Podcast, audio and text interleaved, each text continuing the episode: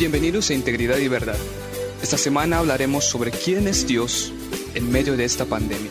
Hola hermano, Dios te bendiga, bienvenido de nuevo a este devocional. El día de hoy ya estamos jueves y por lo tanto estamos terminando la primera serie de devocionales que se titula um, ¿Quién es Dios en medio del coronavirus? Pero antes de iniciar el tema del día de hoy, quiero que repasemos lo que hemos aprendido en estos días. En primer lugar, eh, aprendimos que Dios es nuestra esperanza en medio del coronavirus. En segundo lugar, vimos que Dios es quien nos habla en su palabra. En tercer lugar, vimos que Dios es también en quien nosotros nos deleitamos cuando leemos su palabra. El cuarto, quinto y sexto lugar tienen que ver con atributos que la palabra dicen acerca de Dios.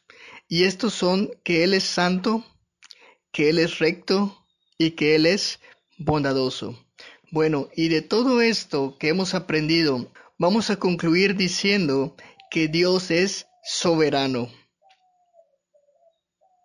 Así que vamos a orar y comenzamos. Señor justo, santo y bondadoso, sabemos que tú todo lo puedes y que no hay pensamiento que se esconda de ti. Aquí estamos una vez más para meditar en tu palabra. Que esta reflexión guíe nuestros corazones y estos se acerquen cada día más a conocerte a ti. Gracias Padre, en el nombre de Jesús oramos. Amén. Bien, cuando decimos que Dios es soberano, esto quiere decir que Él puede hacer todo cuanto Él quiere, incluso si es algo doloroso el pastor John Piper dice que la soberanía que puede detener el coronavirus y no lo ha hecho es la misma soberanía que sostiene nuestra alma en medio de la pandemia. Y saber eso hace la diferencia. Por lo tanto, al hablar de la soberanía de Dios, estamos diciendo que no hay ninguna fuerza externa a Él que, que pueda impedir o pueda frustrar su voluntad. O para decirlo de otra forma, todo lo que sucede, sucede porque Dios quiere que suceda. Y hoy quiero darte muchos pasajes de la Escritura para que tengas en tu corazón esta certeza de que Dios eh, obra de acuerdo a su voluntad y no hay nada que impida ello. El primero se encuentra en Isaías 46 del 9 al 10 en donde Isaías enseña la esencia de la soberanía de Dios cuando dice, Yo soy Dios y no hay ningún otro. Yo soy Dios y no hay nadie igual a mí. Yo anuncio el fin desde el principio, desde los tiempos antiguos, lo que está por venir. Yo digo, mi propósito se cumplirá y haré todo lo que deseo. Esto es lo que escribe Isaías también Jeremías habla sobre la soberanía de Dios. En Jeremías 1.12 leemos, Yo estoy alerta para que se cumpla mi palabra.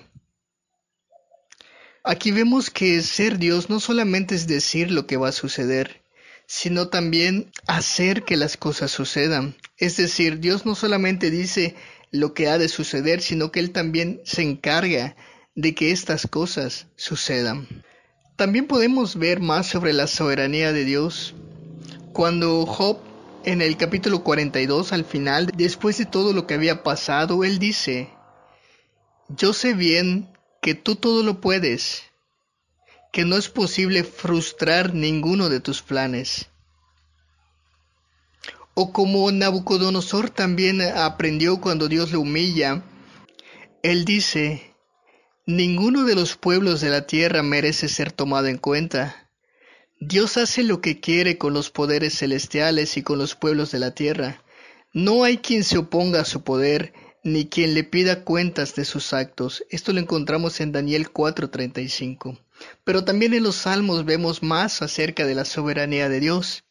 El Salmo 135:6 dice, el Señor hace todo lo que quiere en los cielos y en la tierra, en los mares y en todos los abismos. O como lo resume el apóstol Pablo en Efesios 1:11, Él hace todas las cosas conforme al designio de su voluntad.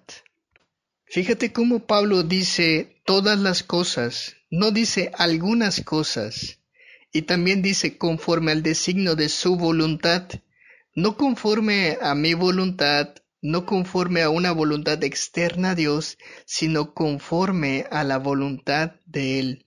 En otras palabras, esto significa que Dios tiene el control absoluto sobre todo el mundo.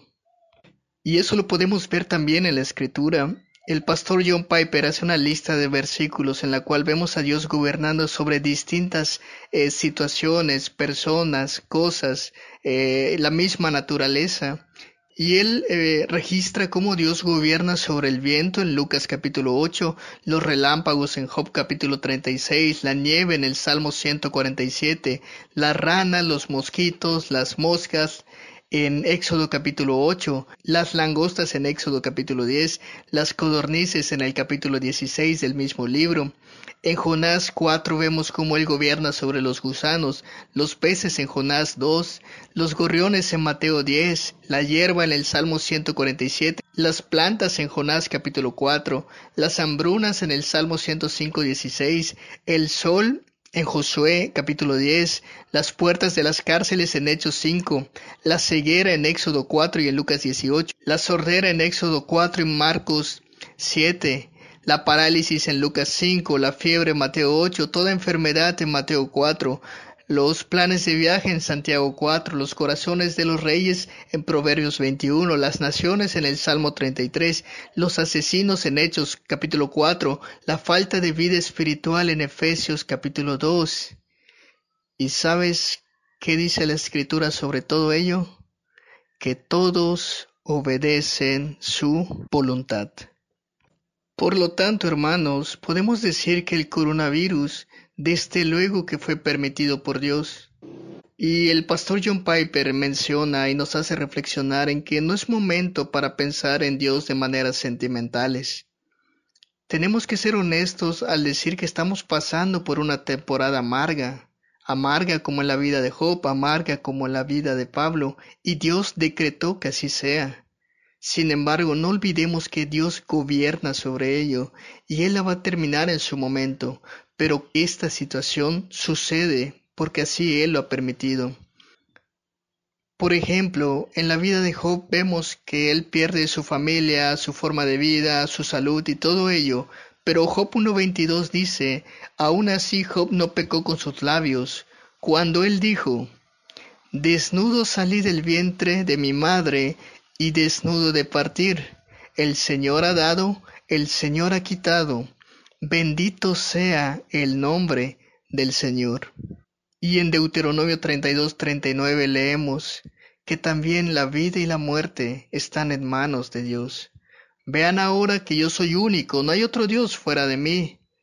Yo doy la muerte y devuelvo la vida, causo heridas y doy sanidad. Nadie puede librarse de mi poder. Recordemos lo que dice Santiago 4:15. Si el Señor quiere, viviremos y haremos esto o aquello.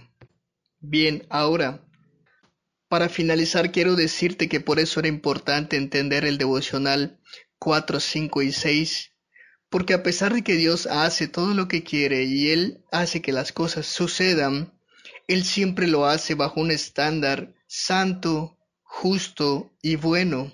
Y sobre esto vamos a hablar a partir de mañana.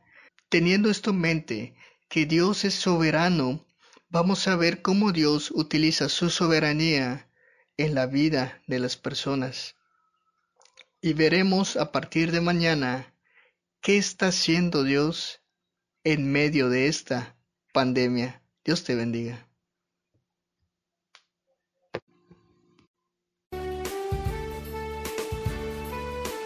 Escúchenos mañana por este medio para seguir reflexionando juntos.